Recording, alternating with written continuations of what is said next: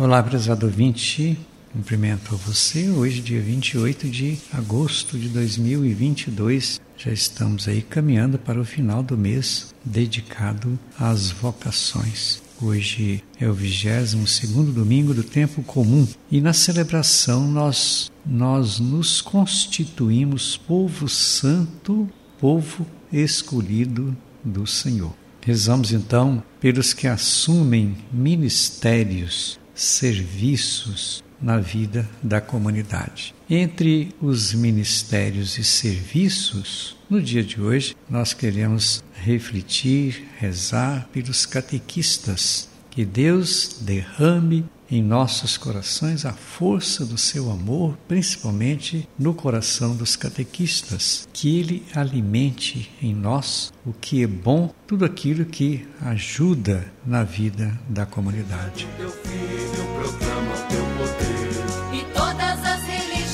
Primeira leitura do livro do Eclesiástico, capítulo 3, 19 a 31, o texto diz: Para ser humilde e encontrar graça no Senhor. Os trabalhos, eles sejam realizados com mansidão, realizados com generosidade. Só encontra graça no Senhor quem age com humildade. O orgulho próprio, a vaidade, isto não agrada o Senhor. O mistério de Deus, ele é revelado apenas aos humildes. Não existe remédio para o mal praticado pelos orgulhosos. O orgulho próprio fica enraizado na pessoa, no coração da pessoa, e de certa forma a pessoa se coloca como, como Deus. É um endeusamento. Então, o orgulho próprio tira a dignidade da pessoa.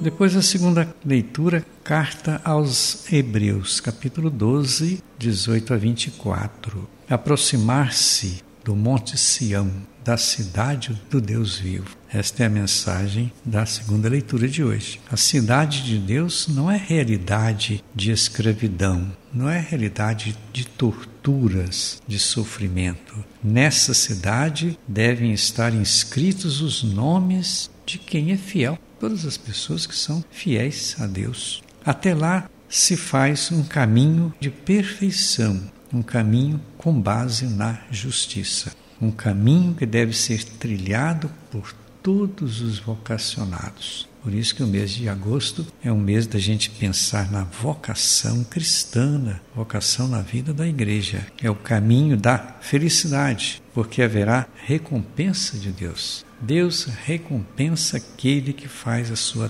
trajetória na justiça e na humildade. Puxarei um salmo de louvor ao Senhor. E por fim nós temos o Evangelho, Evangelho de Lucas, capítulo 14, versículos do 1 ao 14. Quem se eleva será humilhado, quem se humilha será exaltado o resumo de tudo aquilo que as outras leituras falaram. Até para dizer que o reino de Deus ele é fruto de humildade e não de primeiros lugares, querer ocupar o primeiro lugar.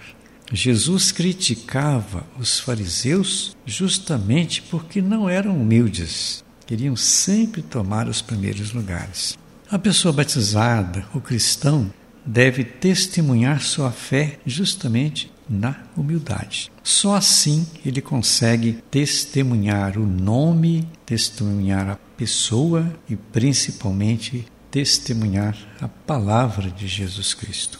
Podemos dizer que o fio condutor da vida cristã é a humildade. Na verdade, prezado amigo e amiga, a grandeza de alguém está na prática da humildade. É nela é na humildade que se encontra a graça de Deus e é ali que a gente encontra o mistério de Deus, na simplicidade de vida. Na parábola da festa de casamento, como o Evangelho fala, os ricos não tiveram tempo para participar. Então foram convidados o que? Os pobres, as pessoas simples, os que não têm nada a perder, podemos dizer assim, aqueles que não têm como pagar pelo que recebe. Então a riqueza econômica acumulada pode levar a pessoa à perdição, justamente porque ela perde a sua identidade de humildade. Passa às vezes a ser arrogante, acha que é dono do mundo só porque tem dinheiro. Eu digo que o reino de Deus é de quem se humilha, é de quem segue Jesus Cristo. E seguir Jesus Cristo significa despojar-se de riquezas acumuladas desnecessariamente.